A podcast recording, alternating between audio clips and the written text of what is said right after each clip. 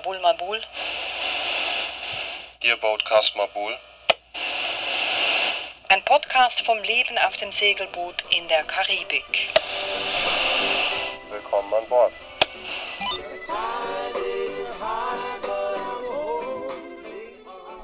Marina, Marina, Marina, this is Sailing Vessel Mabul. We are entering the marina. Where exactly should we go?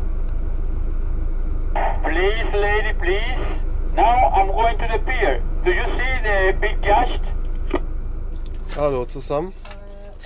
Wir sind also endlich in Kuba angekommen, nach drei Nächten und zwei Tagen und äh, gefühlt 24 Stunden Flaute. Nicht nur gefühlt, Aber wir haben einen funktionierenden Motor. also kein Problem mehr.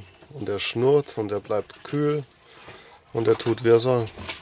Denn wir sind an der Ostküste von Kuba angekommen, in der Marina Marlin von Santiago de Cuba. Wir wurden empfangen von Norbert, dem Hafenmeister, und fuhren da zuerst mal in diese Bucht rein. Das war eigentlich eine ziemlich eindrückliche Einfahrt. Ja, Dieselgestank lag in der Luft. Ja, du willst jetzt wahrscheinlich eher auf die Burg anspielen, die war hübsch, ja, aber es hat auch nach Diesel gestunken wie die Sau und überall waren Schornsteine, und, aber das wussten wir schon. Die Raffinerie hat sieben Schornsteine und dann gab es noch das Dieselkraftwerk daneben mit einem gigantischen. Und die Bucht war voller kleiner Fischerbötchen und auch Fischer, die sogar einfach nur in Autoreifen drin saßen und von ihren Autoreifen aus fischten. Mit vermutlich nassen Arsch. Und eine Fähre kam uns auch noch entgegen, die komplett überladen war. Ziemliche Rostlaube. Aber die Marina sah ja auch ziemlich schütter aus. Ja, die hatten Hurricane überstanden oder nicht überstanden. Die Marina besteht eigentlich nur aus zwei langen Piers, also so lang sind die auch gar nicht.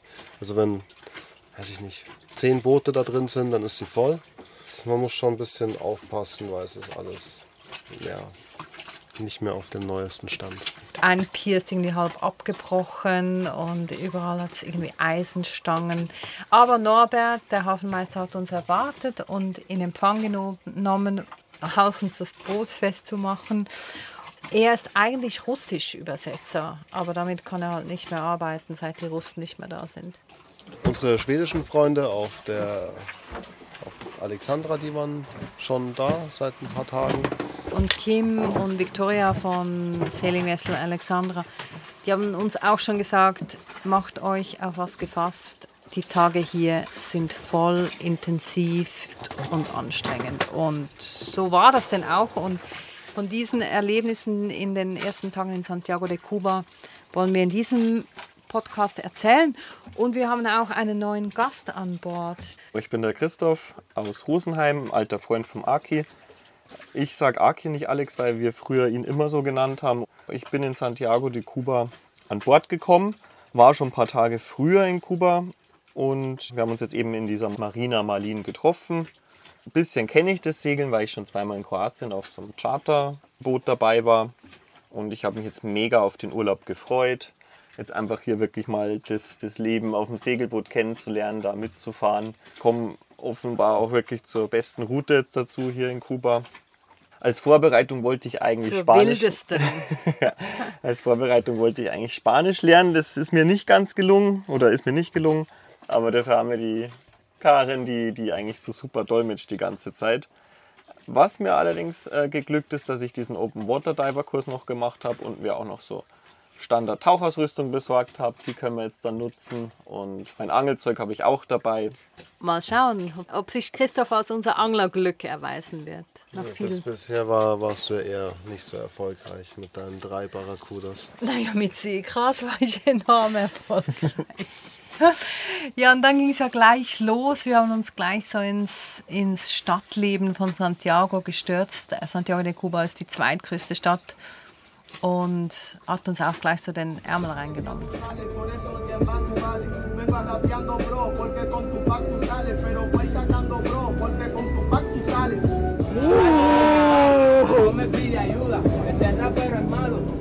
Asegura. Ja, das war in einem Park von Santiago de Cuba. Hast du dich da gleich in deine Jugend zurückversetzt gefühlt? Ja, schon so ein bisschen. Hätte auch in Bruckmühl im Skatepark sein können. Ja, das waren Nicht ganz, vielleicht andere Sprache, aber ja. Die Stadt Santiago de Cuba war ja extrem schön auch, oder? Es war ja wirklich wie so eine Zeitreise, oder? Man driftet in ein anderes Universum, in eine andere Zeit ab. viele alte Häuser. Es gibt auch nirgends irgendwie Werbung. Und diese ganz typisch kubanischen alten Oldtimer fahren rum, wo man eigentlich sich gar nicht vorstellen kann, dass die überhaupt noch fahren. Die sind irre laut. Das sind alles Autos, also Ami-Autos, amerikanische Autos aus den 60er Jahren, äh, weil dann danach das Embargo irgendwann kam.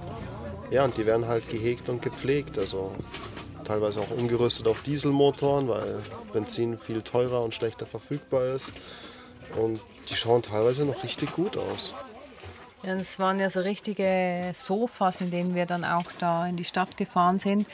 Hatte aber fast keinen Verkehr, weil seit einigen Wochen herrscht eine gigantische Treibstoffkrise in Kuba. Ja, das war so ein bisschen das, das beherrschende Thema von den Booten, die alle nach Kuba wollten, jetzt in den Tagen oder Wochen.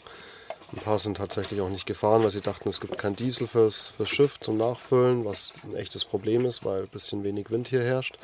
Ja, aber in der Marina gab es halt dann doch irgendwie ein Kontingent halt für die Ausländer. Ja, und natürlich, was uns alle verzauberte, war die Musik, oder?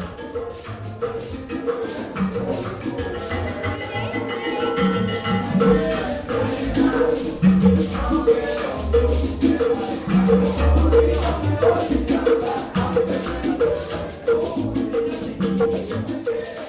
guter Sound, den die da einfach akustisch hergestellt haben. Ein alter Mann hat mich dann gleich auch geholt, um das Tanzbein zu schwingen. Er war sehr streng mit mir, muss man sagen.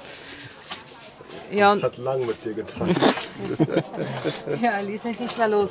Ja, und Alex hat dann in der Pause der Band eine Flasche Rum spendiert. Das wurde dann dir und uns ein bisschen zum Verhängnis. Ja, mir nicht wirklich, weil ich wusste danach einfach nicht mehr viel. Es war halt so eine billige 1000 Pesos Flasche rum, so irgend so ein billiger Fusel und ja, mir ging es nicht mehr ganz so gut danach, äh, der Band aber schon und dann haben, sind die Leute irgendwie auf die Idee gekommen, ja, da könnte man, da gibt es vielleicht noch mehr zu holen. Und dann kamen halt permanent Leute an, also nicht richtig aufdringlich, aber es war halt kein Ende mehr mit, kannst du mir ein Bier zahlen, kannst du mir ein Bier zahlen. Und ja, irgendwann waren wir halt nur noch die Biersponsoren irgendwie. Da gingen wir dann. Aber es wurde dann schon auch sehr schnell klar, dass äh, ja, Kuba ist wahnsinnig schön, die Musik ist unglaublich, äh, die Bilder müssen abtauchen in ein anderes Universum. Aber Armut ist überall sichtbar und vor allem auch Mangel. Wir wussten, dass Kuba in einer besonders schwierigen Krise steckt und wir haben ja das Boot richtig voll geladen. Wir haben Güter geladen für über 1000 Euro, 800 Euro kommen zusammen mit den Spenden. Also an dieser Stelle nochmal ein großes Dankeschön an unsere Spender, die uns da unterstützt haben, damit wir ein bisschen, wir nennen es inzwischen Hilfsgüter angeschafft haben für Kuba. Also wir haben da ganz viele Artikel des täglichen Bedarfs gekauft, von, von Standardmedikamenten bis zu Babykleidung, Fußbällen, Zahnbürsten, Zahnbürsten. Angelzeug. Alles mögliche. Wirklich coole Sachen, wo ihr da dabei habt. Ja, und wir haben es ja noch zuerst alles versteckt oder im Boot, weil es eigentlich nicht erlaubt ist. Aber es kam mir dann gar niemand, es kam nicht mal jemand an Bord. Nee, am Anfang hieß es so, ja, passt auf da, da, die sind total streng und da dürft ihr auf keinen Fall sagen, dass ihr irgendwie Geschenke dabei habt und ein Drogenhund wird an Bord kommen und pipapo. Ja, und letztendlich hat der Typ von der Immigration gesagt, so, ja, ja, ich habe das Boot ja schon von außen gesehen, das reicht. Gut. Ja, und für uns begann ja dann auch dieser kubanische Wahnsinn, oder? Also zuerst ging es mal darum, wir mussten Geld tauschen, wir mussten Dollar tauschen in Pesos und dann merkten wir ganz schnell, okay, der offizielle Kurs ist 1 Dollar 120 Pesos. Das ist der Kurs, den man auf der Bank kriegt. Das ist aber der Kurs auf den kubanischen Banken. Wenn man das jetzt googelt, was vielleicht der eine oder andere machen wird, der wird feststellen, das ist noch viel krasser. Es ist irgendwie 1 zu, ich weiß nicht mehr, aber auf jeden Fall eine zweistellige Zahl nur. Und auf dem Schwarzmarkt dagegen kriegt man für 1 Dollar 150 bis 180 Pesos. Das sieht man, wie, wie gierig die Nation nach Dollar sind. Ja, und Hafenmeister Norbert, der vermittelte uns dann sofort einen Kontakt zum Schwarzmarkt, und zwar den Pochito. Pochito wurde dann so ein bisschen der Mann für alles für uns. Auf jeden Fall traf ich dann Pochito auf der Terrasse über der Marina. Und da muss man dazu sagen, dass die Marina Da ist oben eine Terrasse, wo noch alle hingehen können. Von, dort- von dort habe ich eben auch euer Schiff gesehen. Das war für ein Restaurant vor der Pandemie, das ging dann kaputt in der Pandemie. Genau, das ist total in die Jahre gekommen. Also das Konzept war eigentlich mal gut von der Marina. Man hat halt so eine große Terrasse und geht dann nach unten eben zu den Piers. Und nach unten kommt man aber nur durch so eine Eisentür und die wird auch immer ganz streng aufgeschlossen, wenn man jetzt als Marina-Gast irgendwie hochgehen will. Und die wird immer auch gleich zugesperrt, damit die Kubaner eben nicht da runter dürfen. Also da dürfen wirklich nur die, die Angestellten da von der Marina runter und eben halt die Gäste. Und die Einheimischen, die müssen oben auf der Terrasse halt praktisch bleiben und schauen aber dann die ganze Zeit runter. Also das ist denen irgendwie ihr Job, da oben abzuhängen und zu warten und halt irgendwie Kontakt aufzunehmen mit den Yachtis. Ja, und die schauen ja noch, wenn man denkt, sie schauen gar nicht mehr, gell, Christoph? Genau, ich habe zum Beispiel auch einmal geduscht hinten draußen am, an dem Boot. Da muss man noch sagen, die Marina, wir zahlten eigentlich für einen Liegeplatz für Marina mit Wasser und Strom. Nur, naja, Strom konnten wir nicht brauchen, weil nicht 220 Volt und Wasser gab es schlichtweg Nee, da nicht. kam halt einfach keins raus, genau. Aber eben, deshalb hast du geduscht hinten Genau, und ich habe extra nochmal geschaut, ob da jetzt auch keiner mich irgendwie sieht.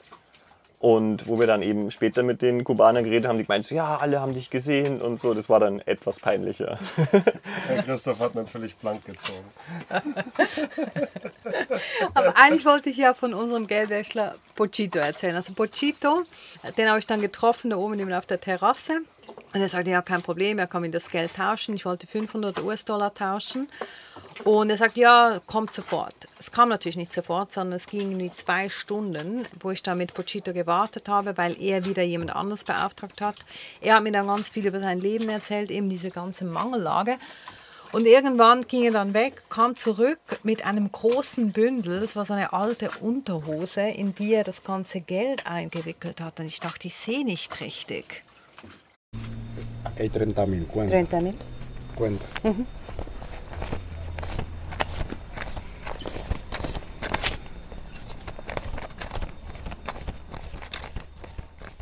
Naja, es waren dann also für 500 US-Dollar 80.000 Pesos in 50 Peso-Scheinen. Also ich konnte es auch nicht fassen, weil Karin ist dann natürlich aufs Boot irgendwann gekommen mit dem Geld und dann legt sie halt so ein so ein Bündel auf den Tisch und ich dachte, okay, das ist, sind viele Scheine für 500 Dollar.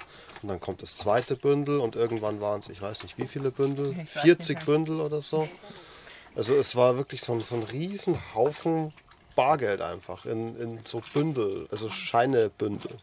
Ja, und wir wollten dann nochmals Geld wechseln, weil wir sind langsam ein bisschen knapp an Dollar in Geldscheinen und wollten dann aber nicht mehr eben Geld, also Dollar wechseln. Und dann gab es wieder ein neues System, auch wieder über Pochito. Der kennt nämlich jemanden, der wohnt in Spanien. Dessen Mutter hat ein Konto in Spanien, aber auch noch ein Geschäft in Kuba. Das heißt, Alex hat dann 500 Euro auf ein spanisches Konto überwiesen und Pochito hat es dann über den Kontakt in Kuba ausgelöst in Pesos. Also eine Art äh, kubanisches Havala-System für alle, die mit dem Havala-System vertraut sind. Jan, während ich mich ums Geld kümmerte, hast du dich um den Diesel gekümmert. Normalerweise in der Marine gibt es einen Fuel Dock oder eine Anlegestelle, wo die Tankstelle ist. Da fährt man mit dem Boot hin. Dann hält man den Zapfhahn in den Tank und dann wird das vollgetankt. Hier war aber das, das, die Anlegestelle vom Hurricane so beschädigt, dass man da nicht mehr anlegen konnte. Das heißt, wir mussten mit unseren Dieselkanistern das holen. Ja, und eigentlich gibt es ja keinen Diesel in Kuba, also zumindest für die Bevölkerung, aber für die Marina gibt es halt anscheinend irgendein Kontingent. Und uns wurde aber auch gesagt, hey, jetzt gerade ist Diesel da, ihr solltet den heute noch kaufen. Nicht morgen, weil da gibt es vielleicht keinen mehr. Also habe ich dann unsere ganzen Dieselkanister erstmal bei uns reingeschüttet, bin dann mit den leeren Dieselkanistern darüber. Ja, das hat dann eigentlich alles auch gut funktioniert und es war unfassbar billig. Ich habe mit Pesos bezahlt, mit dem Bargeld, das Karin davor geholt hat. Und ich habe für 110 Liter, habe ich umgerechnet, 18 Euro gezahlt. 110 Liter Diesel, 18 Euro. Aber dann war wieder so eine Absurdität, oder? Hättest du nämlich in US-Dollar gezahlt, wäre es extrem viel teurer gewesen. Genau, in US-Dollar wäre es aus irgendeinem Grund 1 Dollar pro Liter gewesen. Also 110 Dollar versus 18 Euro. Kuba bezieht den meisten Diesel und Treibstoff von Venezuela. Venezuela ist selbst in einer massiven Krise, kann deshalb keinen Diesel mehr liefern. Deshalb die gigantische Treibstoffkrise in Kuba. Es wurde sogar der, die erste Maifeier abgesagt. Aber eben, was das alles für die Kubaner bedeutet, das haben wir dann kurz darauf erlebt, als wir mit Yarisa und Andri, die uns ebenfalls wieder von Pochita vermittelt Genau, das waren dann unsere Guides. Die haben eben über die, über die Mama von der Risa, die in Venezuela aus Ärzten arbeitet, ein Auto bekommen, was auch nicht leicht ist in Kuba an ein Auto zu kommen. Und die haben so einen äh, ganz kultigen grünen Chevy, den sie auf einen Dieselmotor umgerüstet haben. Und mit dem haben sie uns dann auch ein paar Tage eben durch Santiago de Cuba gefahren. Es hat mega Spaß gemacht. Für die ist es einfach ihr Business jetzt, dieses Auto. Davon leben die. Und sie Und spüren eben diese Krise Genau, auch und direkt. die müssen natürlich da was tanken und es ist gar nicht so einfach. No hay petróleo, está, la, está mala la situación. Ahora en, est- en, en estos últimos tiempos está mala. El petróleo, todo, hay mucha crisis de todo. Ja, also Jarissa sagt, es sei extrem schlimm, die Krise, stundenlanges Anstehen, auch an Tankstellen, aber meist gibt es sowieso überhaupt nichts. Beide, also Jarissa und andere, die erzählten uns dann viel mehr noch aus ihrem Leben während dem Mittagessen. Antes de la pandemia, ah, mucho antes, el país no estaba así. El país eh, era un, pa- es un país normal, pobre, pero, tenía las cosas. Se, veía, se vivía mejor que ahora, pero después, cuando empezó la pandemia, en plena pandemia, Also Jarissa sagte, Kuba sei immer arm gewesen oder mindestens seit Jahrzehnten. Aber dann eben seit der Pandemie habe sich die Situation extrem verschlimmert. Heute gibt es viele Leute, die können sich gar nichts mehr leisten. Es gibt Leute, die essen nur noch einmal am Tag oder die würden vor Hunger sterben. Und Andri meinte, es gäbe schlichtweg einfach nicht mehr genügend von nichts mehr. Also die Löhne reichten nicht mehr aus, es gibt nicht mehr genügend Essen, es gibt einfach von nichts mehr genügend. Also es betrifft auch die medizinische Versorgung. Also man kennt es ja, dass in Kuba sehr viele gute Mediziner ausgebildet werden und auch praktizieren. Das Problem ist nur, wenn man jetzt eine Operation braucht, dann findet man zwar den Arzt und das Spital dazu, aber man muss sein Anästhetikum und alles andere, was dazu notwendig ist, selber mitbringen, weil das nicht mehr vorhanden ist. Ja, und die Gründe für diese Krise, die sind ja vielzählig. Also es gibt langfristige Gründe, zum Beispiel das Embargo, das US-Embargo. Also die Kubaner sind den Mangel ja schon seit langem gewohnt. Also wirklich seit 1960 gibt es dieses US-Handels- und Wirtschaftsembargo, das zwei Jahre nach der Machtübernahme von Fidel Castro in Kraft trat. Und das Embargo war eben die amerikanische Antwort auf die umfangreiche Enteignung und Verstaatlichung, die durch die Revolutionäre stattgefunden hat. Die haben zum Beispiel die ganzen Plantagen von dieser amerikanischen United Fruit Company beschlagnahmt. Die Reaktion von den Amer- Amerikanern war eben dieses Embargo, das mittlerweile das längste der Geschichte ist. Das geht jetzt schon seit über 70 Jahren so. Und die Kubaner haben sich daran gewöhnt. Also es war noch nie materiell alles im Überfluss da, wie wir das kennen. Dennoch hat sich jetzt nochmal verschlimmert durch die Pandemie. Genau, es hat im Prinzip den Grund, weil nach der Pandemie einfach die Touristen ausgeblieben sind, im Gegensatz zu anderen Karibikstaaten. Und mit den Touristen fehlen halt einfach auch die US-Dollars und dadurch einfach ja, frisches Geld im Land, mit dem man wieder was anfangen kann. war Einfach wohl- externes ja. Geld, also nicht, nicht, nicht Geld, das in Kuba schon zirkuliert, sondern einfach externes Geld, das frisch reinkommt und das fehlt. Dass die Touristen fehlen, habe ich eben auch gesehen. Die ersten Tage, wo ich noch in diesem Resort war, was definitiv ni- nicht The Real Kuba war, sondern einfach so ein ganz normales Ferienresort. Aber auch da standen ganz viele von diesen Apartments, die es da gab, wirklich leer. Also habe ich selber gesehen, dass der Tourismus da nicht mehr so zurückgekommen ist, wie er offensichtlich mal früher gewesen ist. Ja, und du hast ja wirklich jetzt auch so diese Parallelwelt, die zwischen ausländischen Touristen, die hierher kommen, und normalem Kuba, hast du jetzt selbst miterlebt. Genau, also in diesem Ressort, da mangelt es an, an nichts. Also uns kommen vielleicht so die sanitären Einrichtungen nicht ganz so state of the art vor, aber so von der Versorgung, ähm, ja, da gab es alles, Bier, äh, Cola, einfach wie wir es gewöhnt sind, so war das im Ressort. Wie- Als wir mit Jarisa und anderen unterwegs waren, wurden wir auch noch so ein bisschen durch diese Touristenparallelwelt geführt. Buenos días y bienvenidos al Museo del Ron. Okay, good morning and welcome to the museum. Entonces, antes de hablar del ron, inicialmente tenemos que hablar de la caña de azúcar. La caña de azúcar es originaria de Nueva Guinea. De ahí fue llevada a Asia África, España, Islas Canarias, República Dominicana y finalmente extraída a Cuba en el segundo viaje de Cristóbal Colón a la isla. Ja, natürlich Pflichtprogramm, eine Rumfabrik oder Rummuseum oder dergleichen zu besichtigen. Die Geschichte ist immer schnell erklärt. Man braucht Zuckerrohr, man muss das zusammenmanschen und dann destillieren und dann in Fässer abfüllen. Aber der war richtig gut, der Rum. Also wir haben dann auch gleich das komplette Kontingent aufgekauft. Damit haben wir uns nicht unbedingt Freunde gemacht mit den anderen Gästen, die da da waren. Ja, aber, aber auch das aber, war wieder merkwürdig, dass wir da an der Quelle sind, dort wo der Rum produziert wird. Und dann gibt es aber da nur fünf Flaschen und das ist das Kontingent. Also da dachten wir uns auch schon wieder, wie kann das sein, oder? Dass dann da ja, dass ja. wir offensichtlich das Kontingent jetzt aufgekauft haben und die anderen dann so ein bisschen betröppelt reingeschaut haben, weil ja, das halt nicht mehr da war. Ja, wir waren da, das müssen wir vielleicht auch noch sagen, in der Bacardi Rum Factory.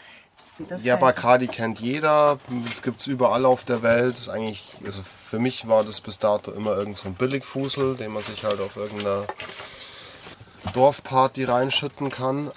Also kein edler Tropfen, den man jetzt so zum Genuss trinkt und pur und lauwarm sondern einfach möglichst kalt mit Cola und dass man kaum was davon schmeckt. Der Rum, der dort abgefüllt wurde, war, war kein Bacardi-Rum, da steht irgendwas anderes drauf, Cuba de Santiago. Und der war richtig, richtig gut. Der ist gut, ja. Ja, und was wir dann auch gemerkt haben, okay, Rum und Bier, das gibt es irgendwie überall, aber sonst gibt es nicht viel. Wir waren dann zum Beispiel in diesem Panamericana Shop. Das ist und den hast du zufällig vom, vom Auto aus genau, entdeckt und gesagt, war, lass uns da schnell anhalten, dann können wir da einkaufen gehen. Um auch mal zu sehen, wie das aussieht. Genau, finde ich auch Läden. immer interessant. Wieso. Und dann gingen wir rein, eben, man kann nur mit Dollar oder mit Kreditkarte bezahlen. Und es hatte extrem viel Rum. Da hatte es nämlich genügend von diesem Rum. Und es hatte Bier. Und es hatte irgendwie einen Kercher ja, ganz komisch, Staubsauger. ein paar Mikrowellen. Ein paar Plastik aber Körbe. Körbe. Lass es 15 verschiedene Artikel sein, ja. Ja, und leere Regale.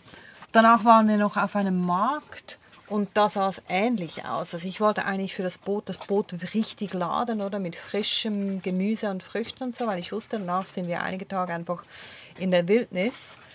Naja, es gab einfach. Mhm, also für das, dass Santiago de Cuba die zweitgrößte Stadt Kubas ist und wenn man sagt, okay, man fährt jetzt dort auf den Markt, hätte ich mir den auch etwas größer vorgestellt. Also einer stand da mit seinem Schwein, das ja. er für irgendwie was, 200 Dollar verkaufen wollte. Ja, das war eine gute Sau. Also, äh, wäre ich, wär ich, wär ich kein Vegetarier oder Veganer oder was auch immer, dann hätte ich mir schon vorstellen können, die Sau zu kaufen.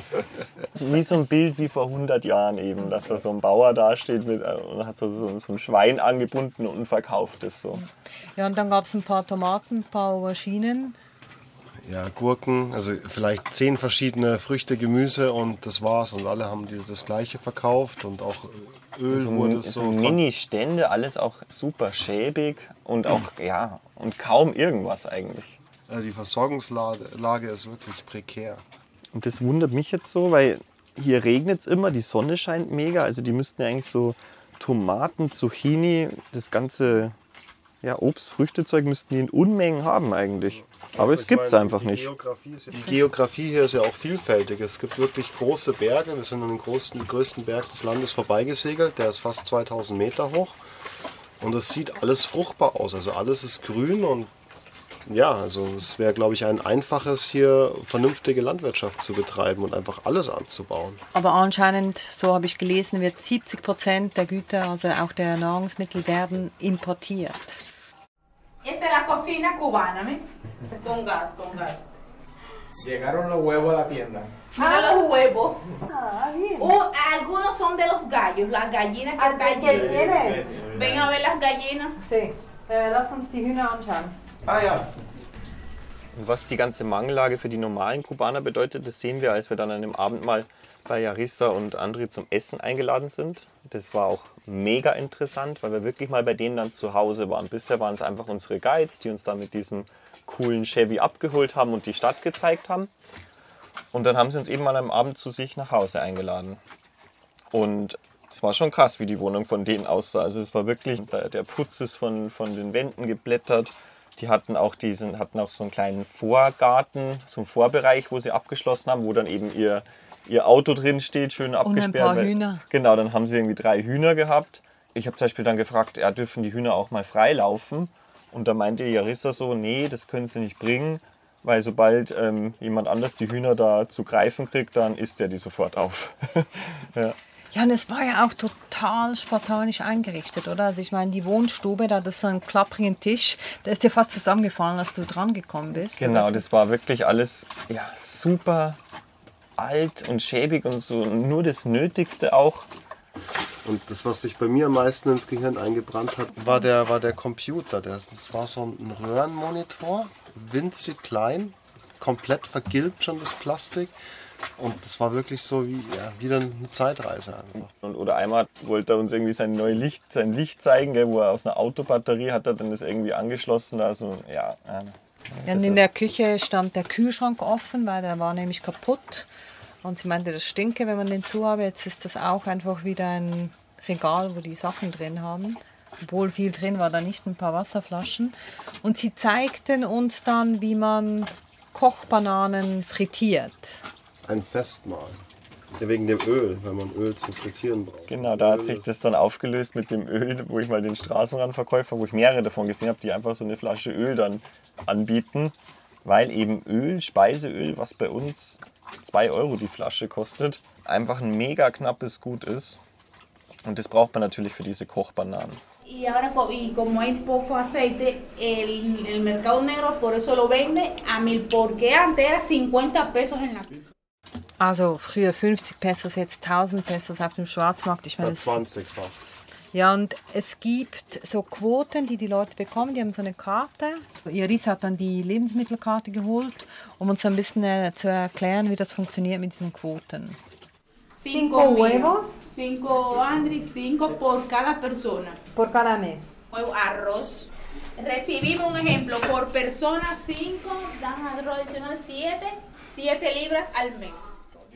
Seris erklärte dann, pro Person gibt es pro Monat fünf Eier, sieben Pfund Reis, vier Pfund Zucker und drei Pakete, also ungefähr 500 Gramm Kaffee. Und dann gibt es noch ein Pfund Salz pro Haushalt und manchmal eine Zigarre oder ein bisschen Hühnerfleisch. Ja, und irgendwie eine Viertel der Flasche oder 250 Milliliter Speiseöl eben pro Nase. Und das kriegt man ganz, ganz billig in diesen Regierungsläden.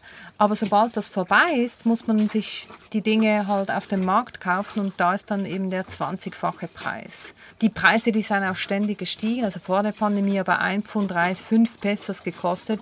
Heute kostet es bis zu 200 Pesos.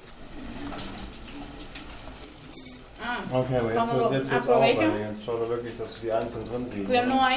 Y suben los precios. Mm. Ah. Pero es afuera. Kein Salz, ein bisschen Salz ist dran. Mm. Bueno. Bueno. Die Kochbananen sind so ein bisschen der Pommesersatz hier. Äh, haben wir auch schon auf vielen anderen karibischen Inseln gegessen. Also schmecken super gut. Ich dachte immer, dass da noch so ein bisschen Mehlpanade drumherum ist. Aber es gibt eigentlich auch kein Mehl auf Kuba, deswegen habe ich mich schon gewundert. Letztendlich zerdrückt man, also man frittiert sie erstmal so ein bisschen dass sie halt so dass eine andere Konsistenz haben und dann zermatscht man sie, also drückt sie platt mit einem Löffel und dann werden sie nochmal in die Fritteuse geworfen. Und ja, am Schluss kommt eben sie so ein bisschen Pommesartiges raus. Genau, und dazu gibt es halt dann, oder bei uns gab es eben dann Reis, Huhn und diesen Gurken- und Tomatensalat. Vergiss so nicht den Kohl. Vergiss nicht den Kohl. Also das war irgendwie so das, das Standardgericht. Das gab es eigentlich, die dreimal, wo wir essen waren, gab es eigentlich immer das Gleiche. Und das waren eben immer dieser Gurken-, Tomaten-, Kohlsalat das wir da bekommen haben. Aber die haben sich da super Mühe gegeben und das war auch, war auch süß.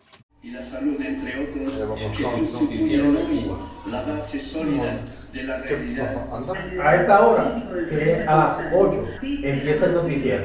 Mira, es un canal, ¿no? Ja, und während wir aßen, da lief dann nebenher der Staatsfernseher. Da beginnt um 8 beginnen die Nachrichten. Umschalten nützt nichts, sagt dann André und, und Yarisa, weil es läuft nämlich einfach überall genau das Gleiche. Ausländisches Fernsehen können sie nicht empfangen. Aber immerhin gibt es mittlerweile das Internet. Das ist zwar stark reglementiert, also es gibt nur einen Anbieter und der ist staatlich. Und das Datenvolumen ist halt auch mega gering, das sie haben. Aber trotzdem schaffen es die Leute natürlich, sich darüber dann zu informieren. Und dann haben sie eben auch Facebook zum Beispiel und können sich dann Videos anschauen von Demonstrationen. Also so ganz gelingt dem Staat dann auch nicht, das zu zensieren und nur über das Staatsfernsehen zu machen. Also das finde ich noch erstaunlich, dass, dass da im Internet keine große Zensur geschieht. Also die haben anscheinend weitgehend komplett freien Zugriff auf alle Inhalte. Es sei denn, es gibt wirklich eine Krise oder Demonstrationen, dann wäre das stark eingeschränkt. Mhm. Ja, und wir haben dann auch irgendwann mal noch versucht, eine kleine Nebengeschichte, wir haben versucht, eine SIM-Karte zu erstehen in Santiago. Uns wurde von befreundeten Seglern gesagt, kauft eine im Laden, nicht auf der Straße. Dann haben wir versucht und dann hieß es, ja, hier, wir haben diese Karten und das ist dann irgendwie für fünf Stunden und dann haben wir so irgendwie 30 Sekunden gebraucht, bis wir gemerkt haben, ja, Moment mal, die wollen uns keine SIM-Karte verkaufen, sondern irgendwie so Rubbelcodes für das staatliche Wi-Fi und ja, auf dem Segelboot kann man damit halt nichts anfangen, weil da gibt es kein staatliches Wi-Fi. Und man muss ja dann auch immer an so Wi-Fi-Spots, also irgendwie Bahnhof oder irgendeinen Platz oder ein muss sich dann mit seinem Usernamen, Passwort anmelden. Also der Staat will das natürlich kontrollieren und schraubt auch die ganze Datenmenge runter. Ja, zum Glück haben wir Starlink immer noch an Bord und es funktioniert ja erstaunlicherweise auch. Ja, ich kann es echt nicht fassen. Das ist, das ist laut der Coverage Map von Starlink ist es in Kuba nicht funktionsfähig, wegen natürlich US-Embargo. Aber trotzdem geht es, Ja, bis dato kein Problem. Ja, und viele Leute träumen deshalb natürlich davon, von mehr Freiheit. Auch Andri, der träumt davon, in die USA zu wandern. Sein Bruder, der ist bereits in Venezuela, arbeitet dort als Mechaniker und hofft so genügend Geld zu sparen, um dann mit Schleppern eben weiterzukommen bis in die USA. Yarisa, die sagte, sie wolle in Kuba bleiben, weil sie Angst habe vor der Gewalt in den USA, aber eben mehr Freiheit, mehr Freiheit, ja. Das wollen alle.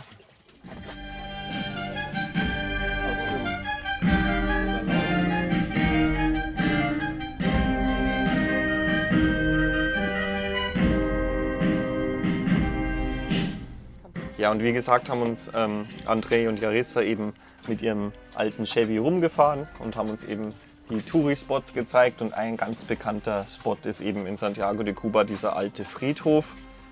Und da waren wir und haben uns den angeschaut. Und da spürt man ja wirklich eben dieses sozialistische Regime, das sehr wenig von Freiheit hält. Ja, es ist unglaublich. Es ist alles wie aus dem Ei gepellt. Wirklich tippitoppi. Eine riesen Kuba-Fahne, gell? Ja, äh, ganz prominent ist natürlich das Grab von, von Fidel da platziert und dann wurde uns gleich gesagt, ja, ihr dürft nicht da links rum vorbeigehen, ihr müsst rechts rum vorbeigehen. Keine Ahnung, weiß ich das nicht. Das war auch so, genau. strange, da waren ganz viele Angestellte. Also für diesen einen Friedhof waren da wahrscheinlich 25 Leute, die teilweise eigentlich nur die Aufgabe hatten, ja, geht hier rum und nicht darum. Es gibt ganz viele sinnlose Regeln, aber die Leute, die halt Regeln hinterfragen, die sind halt einfach weg. Und deswegen wird da einfach viel gemacht, obwohl es eigentlich gar keinen Sinn ergibt. Und das hat man auf dem Friedhof eben auch gesehen. Ja, und diese Musik, die man da hört, die wird alle 20 Minuten gespielt. Dann ist nämlich der Wachwechsel von den Wachen, die dann den Friedhof und natürlich vor allem auch Fidels Grab bewachen. Und die schreiten dann da im Stechschritt, schreiten die da über die Sonnen Gluthitze. Man darf sich dann auch als Gast nicht mehr bewegen, sondern muss da stillstehen und das beobachten, wie die da mit ihren blank polierten Stiefeln Wachwechsel machen. Ja, und vielleicht muss man dazu noch sagen, Santiago de Cuba ist eben auch für die Revolutionäre oder war für die Revolutionäre extrem wichtig. Für Fidel Castro auch, deshalb liegt er ja hier. Hier begann die Revolution, also am 26. Juli 1953 griffen die Guerillatruppen die sich da um Fidel geschart hatten, äh, griffen die Moncada-Kaserne von Santiago an, um eben gegen den amtierenden damaligen Diktator vorzugehen. Dieser erste Angriff, der schlug fehl. Viele Kämpfer wurden damals getötet. Fidel wurde zwei Jahre ins Gefängnis gesteckt, kam dann aber frei und ging ins Exil nach Mexiko, wo er dann neue Kämpfer um sich schaute, zum Beispiel auch den berühmten Che Guevara. Donde el sol de tu bravura le puso cerco a la muerte. Aquí se queda la clara, la entrañable transparencia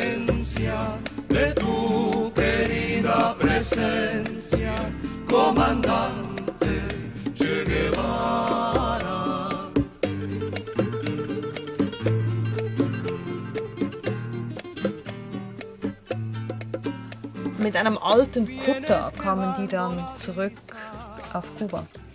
1956 setzte Fidel Castro dann mit 81 weiteren Revolutionären mit diesem überladenen Kutter, der sogenannten Grandma, von Mexiko nach Kuba über und landete dann an der Südküste von Kuba. Durch das, dass die Bevölkerung diesen Diktator Batista oder wie der hieß, so satt hatte und so gegen den war, konnten die eben, obwohl sie so wenig Leute waren, aber mit dem Rückhalt aus der Bevölkerung konnten die dann wirklich diese riesengroße Insel dann erobern und die Macht an sich reißen. Und dieser ähm, Batista, Diktator, der wurde dann eben verjagt. Ja, der floh dann 1959 ins Exil seinerseits, ich glaube noch in die Dominikanische Republik. Und so übernahm dann Castro und seine Revolutionäre dann die Herrschaft über das Land.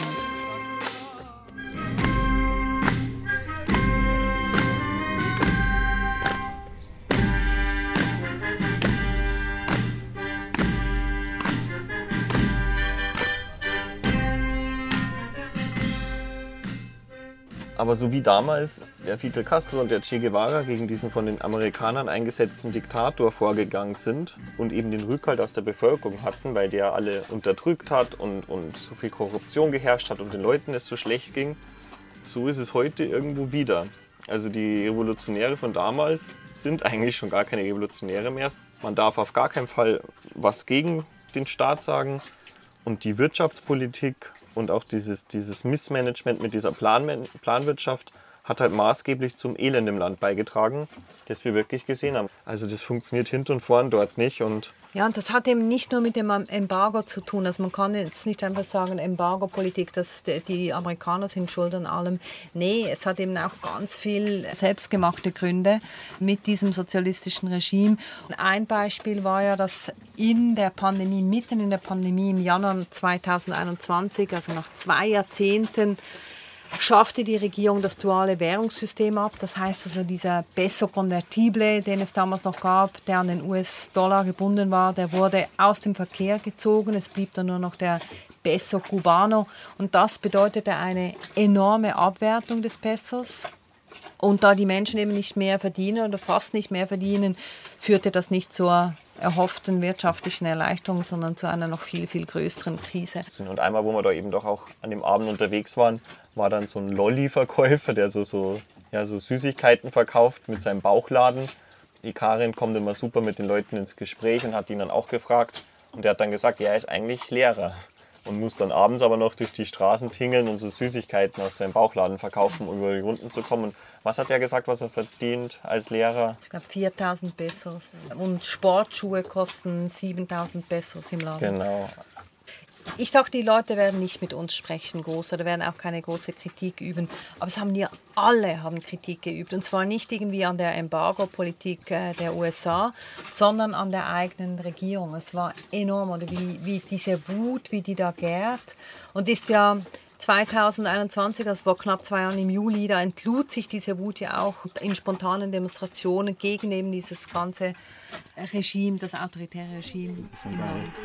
Schau mal, die fahren halt zurück, weil es zu viele andere sind. Das waren die Proteste in Ah, Havanna. eso era de, hace dos años. sí. Die Polizei que, fährt halt, fue sí, en toda Cuba el mismo día. schau, die, die fahren halt einfach wieder zurück. Also Christoph und ich, wir saßen dann wieder mal oben auf der Terrasse über der Marina, warteten auf eine SIM-Karte, es dauerte wieder ewig und dann kamen wir ins Gespräch mit einem Fischer und der zeigte uns verschiedene Videos. Also eines war eben von diesen Demonstrationen im Juli 2021 in Havanna.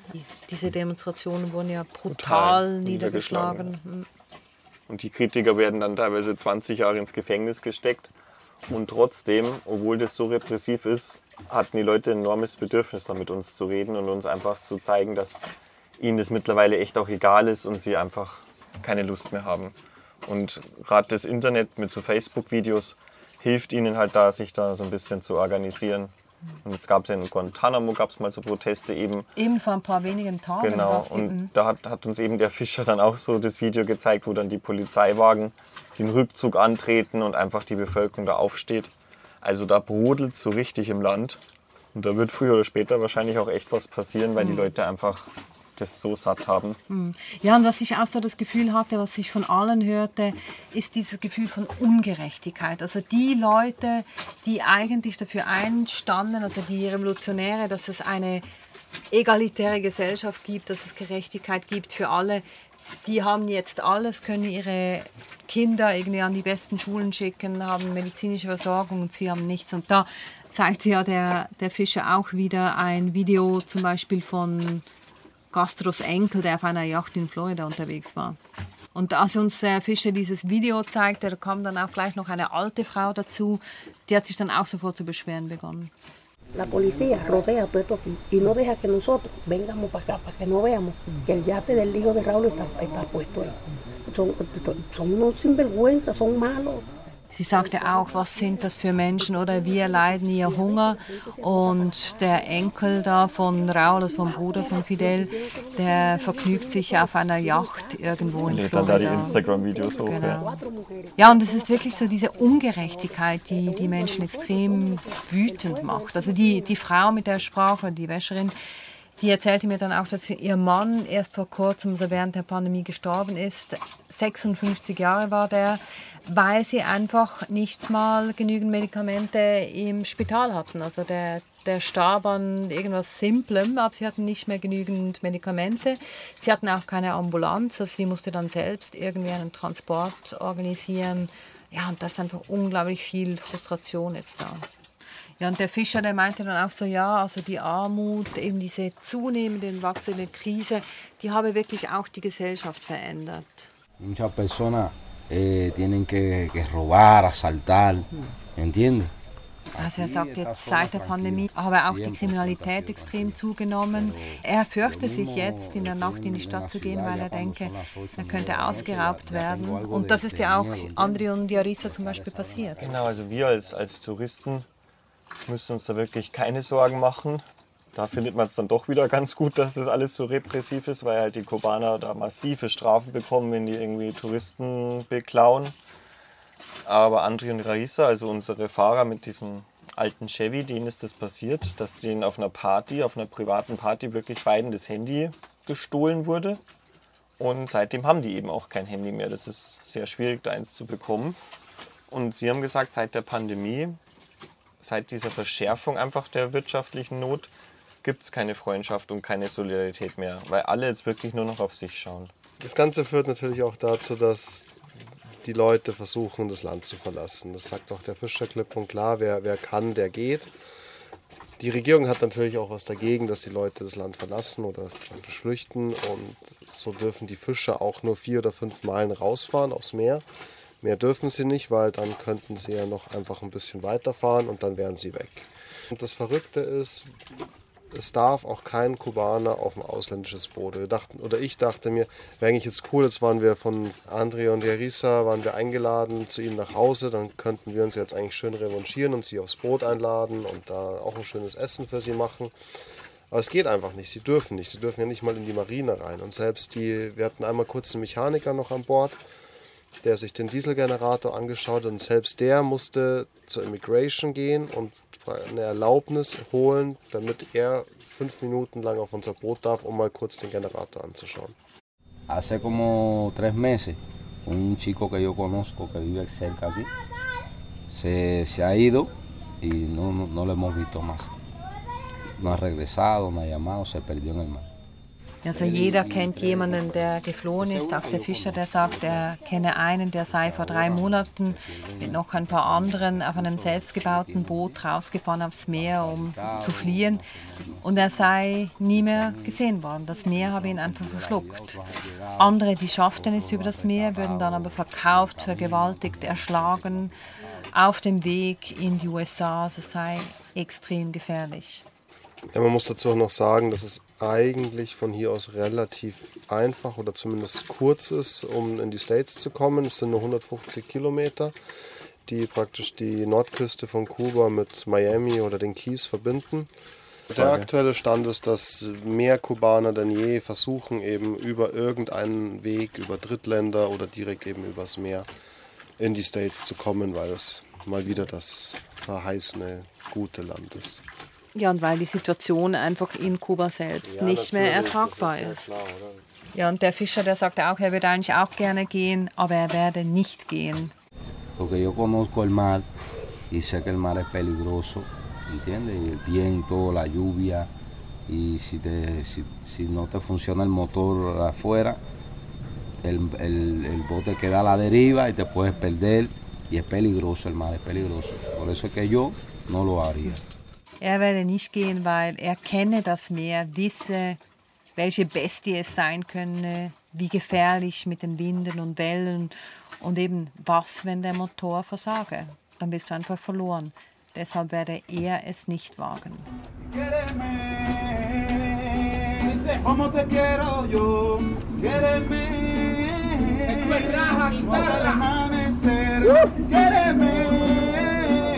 Mira, como te quiero die, die bleiben, die versuchen eben mit den wenigen Mitteln zu überleben oder wenig oder fast nichts. Viele haben Angst, andere versuchen sich an Ausländer zu hängen, um eben ein bisschen an ausländische Devisen zu kommen, an Dollar zu kommen, wie Arissa und andere Ja, ja auch. haben uns dann eben gefragt, ob wir nicht den Diesel aus der Marina kaufen können, weil da gibt es eben das Kontingent und die brauchen den eben für ihr Auto, für ihr Business. Genau, das war dann auch meine Aufgabe, den einfach in, in Dieselkanister da was abzufüllen und dann hochzutragen. Und Andri und Jarissa haben dann wirklich von morgens bis um zwei da oben auf der Terrasse gewartet, bis dann endlich mal der Truck da gekommen ist und diese Tankstelle aufgefüllt hat mit dem Diesel. Ich habe ihnen dann eben was in Kanister eingefüllt. Es waren dann drei so 20 Liter Kanister, habe ihnen die dann hochgebracht und die waren da wirklich mit ihrem Auto auf, auf Null. Die hatten nichts mehr drin und haben halt dann, ja, die sind dann mit Null angekommen, haben dann den Diesel eingefüllt, waren natürlich dann mega happy, dass sie noch was bekommen haben. Wir wollten uns eigentlich wiedersehen, aber der Abschied war dann so ein bisschen bittersweet, muss man sagen. Weil am nächsten Morgen standen sie nämlich schon wieder vor der Marina und wollten dann, dass wir sie noch bezahlen für die Fahrt zu ihnen nach Hause und zurück zur Marina, als sie uns eingeladen hatten zum Essen.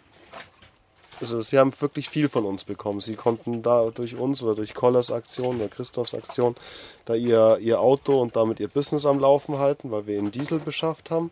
Wir haben ihnen Geschenke gemacht, wir haben ihnen für alle vorherigen Tage halt ihr, ihren Preis bezahlt, selbstredend und, und dann auf einmal kommen sie nochmal daher und halten nochmal die Hand auf. Das war dann irgendwie nicht mehr in Ordnung. Das hat dann sehr auch symbolisiert, was ja Jarisa selbst gesagt hat, oder? Sie sagte ja, seit der Pandemie gibt es keine Freundschaften mehr, keine Solidarität mehr.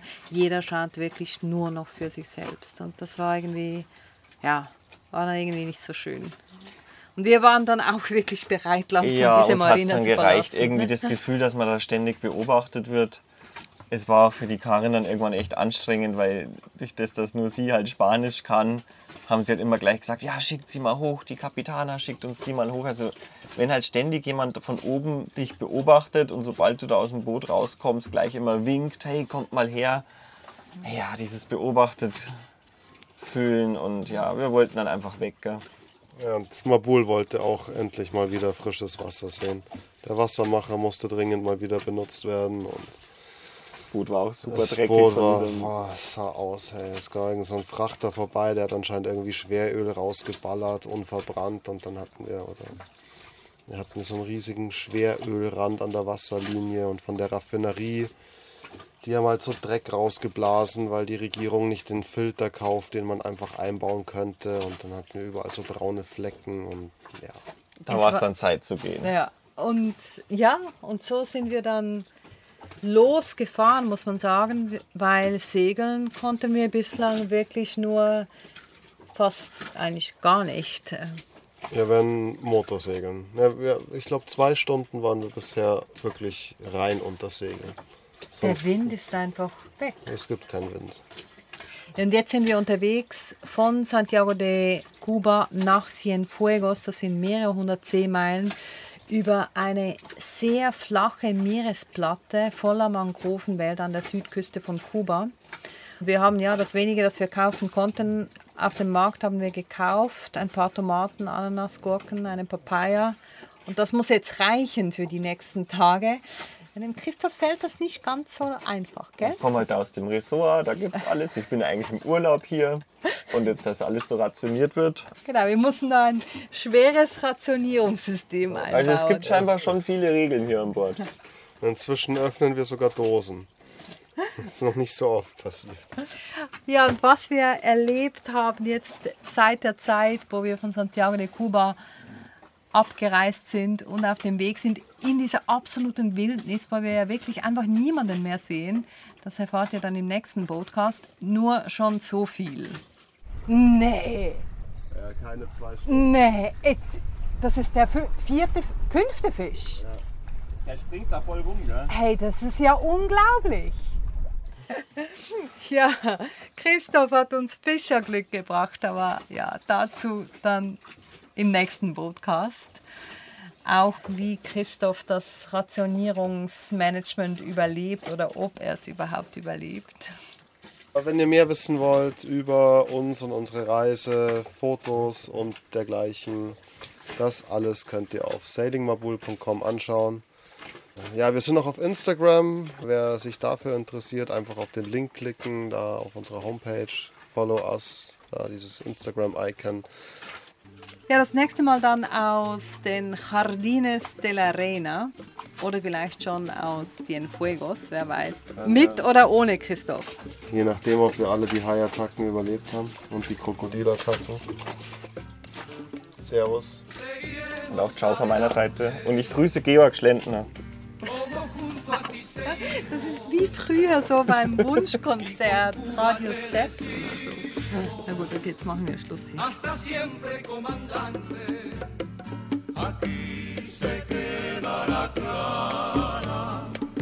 la entrañable transparencia de tu querida presencia, comandante.